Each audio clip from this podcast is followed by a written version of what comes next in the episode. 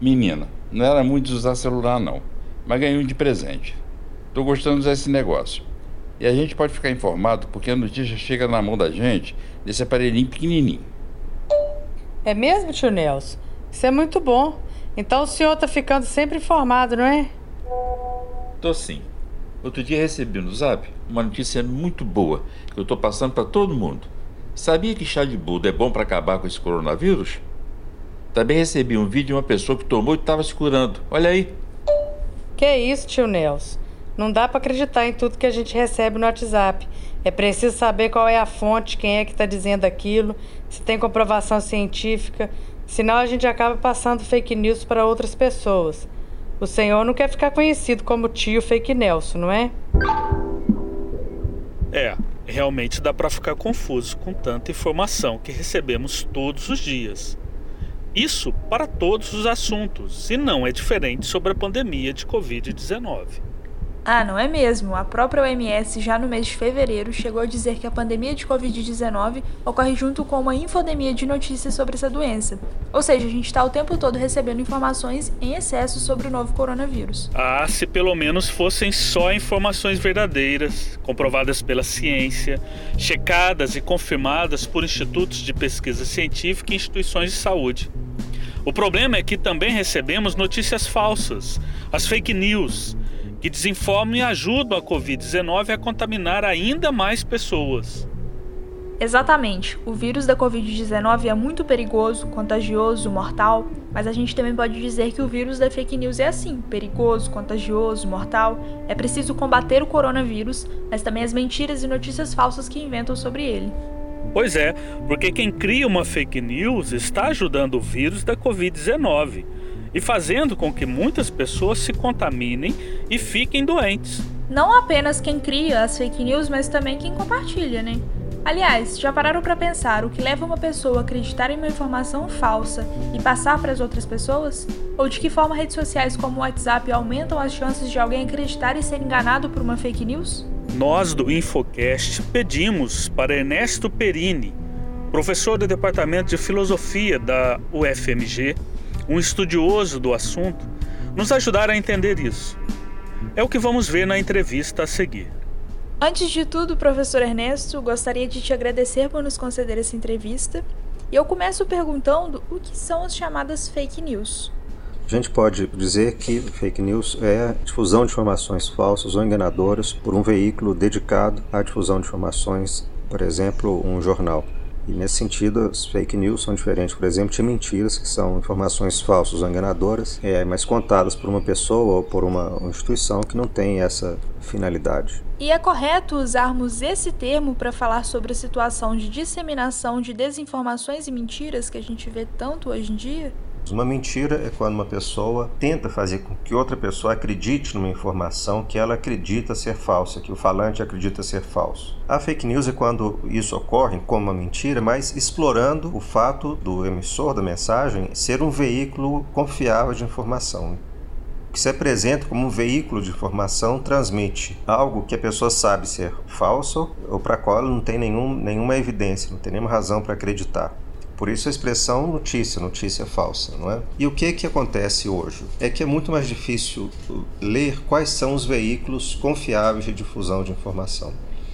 Isso por, por algumas razões. A primeira razão, eu acho que é a razão principal, é que é, o, o custo de difusão de informação na internet diminuiu muito comparado com o custo de difusão da informação é, anterior à existência da internet. Não só os custos é, financeiros, mas também o custo reputacional. Então, quando alguém diz alguma coisa falsa numa comunidade pequena, ou, ou é, ela paga o preço reputacional por dizer isso, mas também quando um veículo diz alguma coisa falsa, esse, um, um jornal diz alguma coisa falsa, esse jornal tem a, a responsabilidade de informar as pessoas e responde por isso, então também o, o custo da informação falsa é mais alto. O que acontece no mercado desestruturado na internet que o custo financeiro é, diminuiu muito e o custo reputacional é virtualmente inexistente.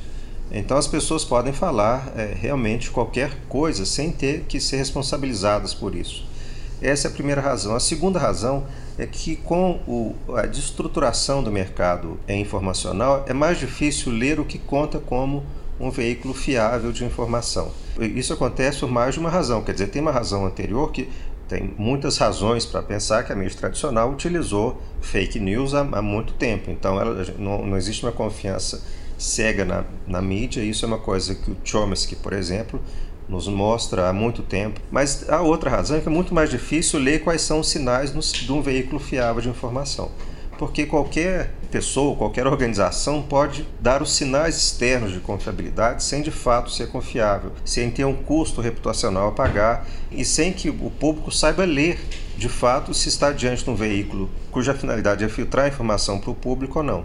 Tem uma outra razão ainda, é que numa sociedade que tem um nível muito grande de desconfiança, as pessoas podem escolher alinhar os, os veículos que elas tomam como sendo fontes fiáveis de informação de maneira completamente independente da existência de mecanismos de confiabilidade dessa informação e seguir apenas os grupos com os quais elas concordam. Esse é o caso, por exemplo, das informações difundidas pelo, pelo WhatsApp é, os grupos de amigos ou de família, etc., não tem razão nenhuma para indicar fonte ou para responder diante de uma informação falsa. Você está falando com pessoas com as quais você se conecta por uma razão independente de elas serem fontes fiáveis de informação, diferente do jornal, por exemplo.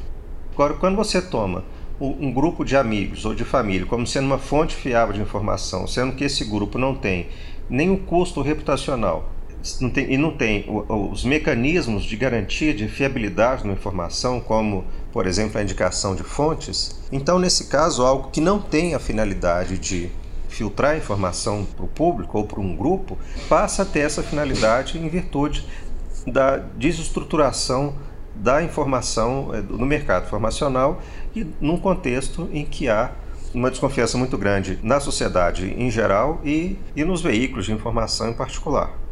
Então eu acho que nesse sentido faz sentido falar em, em fake news, na, na, difusão da desinformação, mas eu não acho por, por, por, causa do aumento desse fenômeno com a internet. Mas eu não penso que isso seja um fenômeno é, novo. Ele é um fenômeno mais, mais, mais amplo hoje do que ele era antes. Professor, quais mecanismos fazem com que as pessoas acreditem em notícias falsas, mesmo que a informação passada seja um completo absurdo? Existem dois mecanismos que levam as pessoas a, acreditar em coisas absurdas que têm origem em fake news. Um mecanismo decorre do fato de nós dependermos, para quase tudo que a gente sabe, de informações que vêm de outras pessoas, que vêm de instituições nos quais a gente tem que confiar. Isso vale para a ciência, a gente tem que confiar nos especialistas. Isso vale para o que a gente sabe sobre o mundo, para o que acontece. A gente tem que confiar na mídia.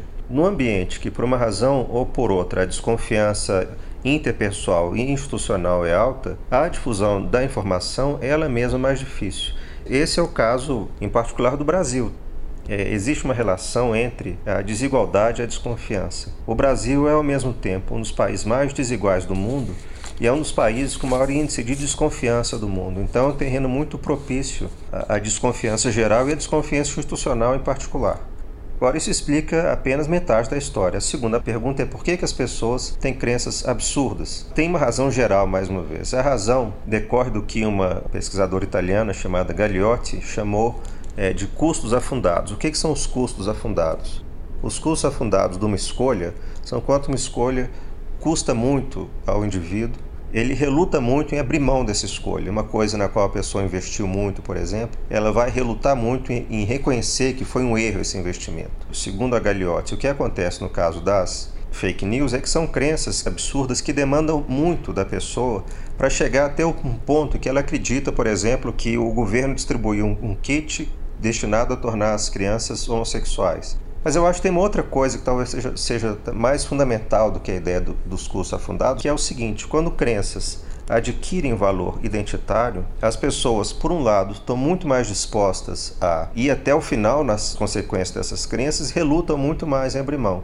Isso, em parte, resulta de uma atitude política, de então, no grupo político, por exemplo, de jogar as suas fichas em coisas desse tipo e escolher as suas crenças de maneira a torná-las uma marca de pertencimento a um grupo contra outro grupo.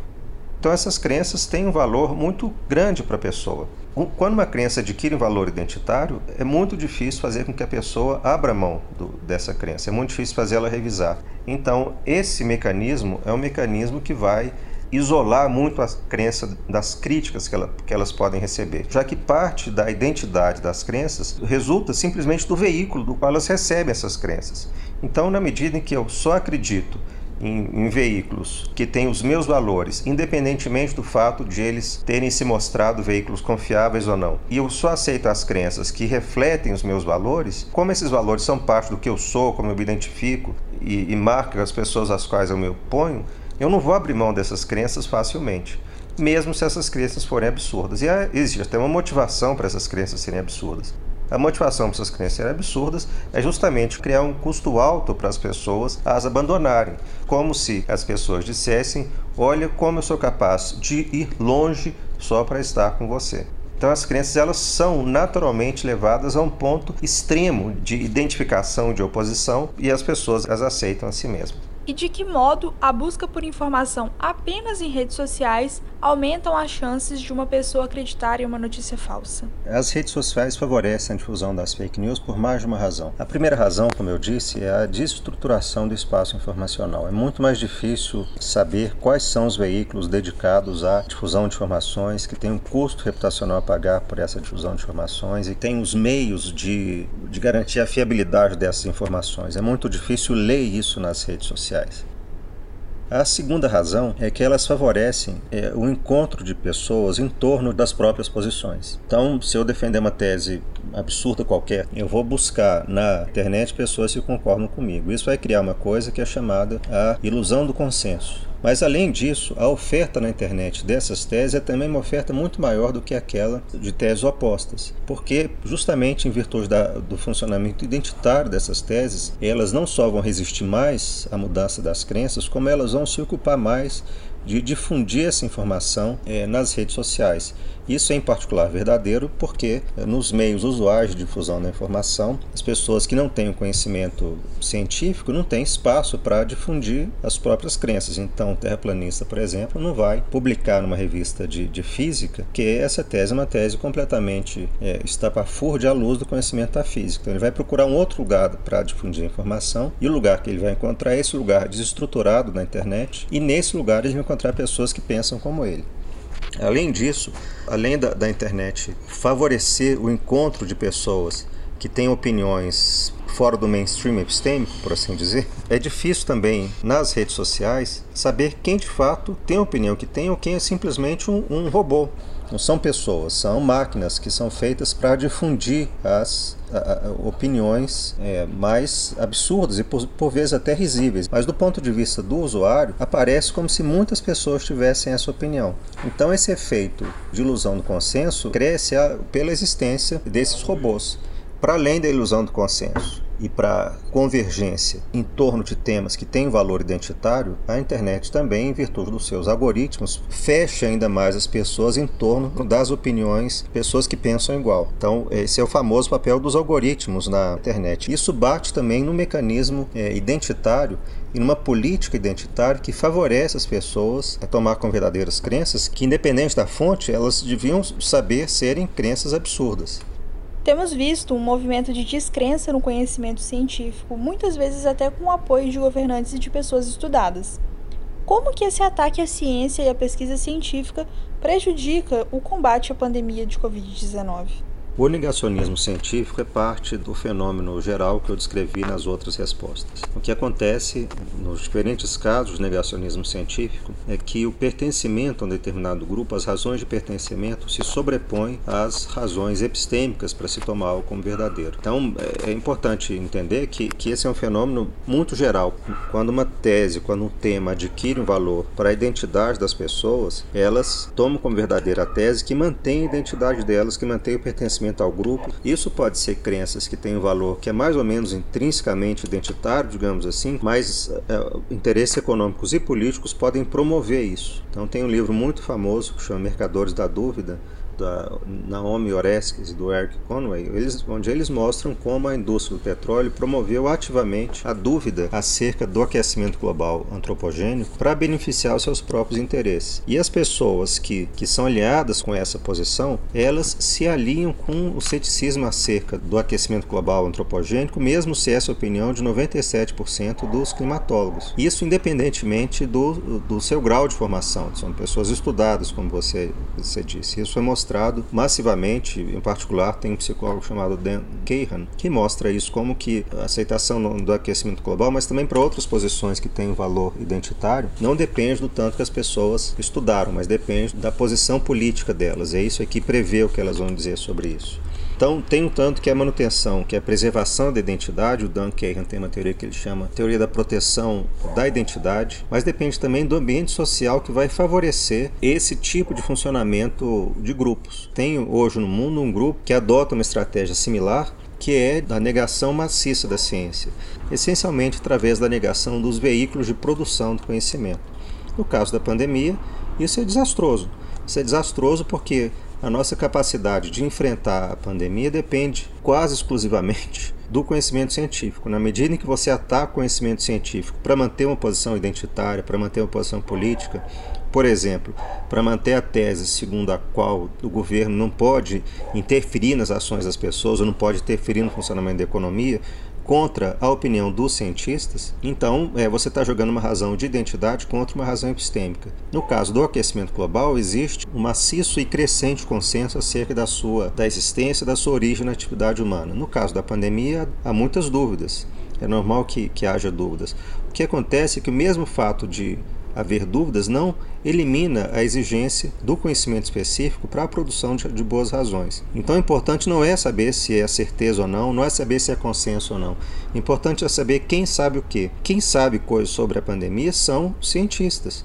São as pessoas que estão nas universidades, é o conhecimento incorporado na OMS, Agora, o fato de haver dúvidas, de haver erro, não faz com que qualquer pessoa, a partir do que ela acha, a partir da, do, da impressão que ela tem, ela seja capaz de produzir uma opinião bem fundada. Então, jogar essas razões identitárias contra razões epistêmicas no contexto da epidemia é desastroso porque tira a nossa capacidade de combater a epidemia a pandemia de Covid-19. Já é muito difícil combater a pandemia, mesmo se todas as pessoas aceitassem os resultados da ciência, assim como é muito difícil combater o aquecimento global, mesmo supondo que as pessoas o aceitassem. Agora, sem aceitar os resultados da ciência, aí o combate é virtualmente impossível. Como vimos na entrevista, existem muitas formas de sermos enganados pelas fake news sobre diversos assuntos. A internet e as redes sociais, como o Facebook e o WhatsApp, são os lugares onde elas são mais divulgadas. É claro que isso não significa que devemos deixar de usar a internet, o WhatsApp ou o Facebook.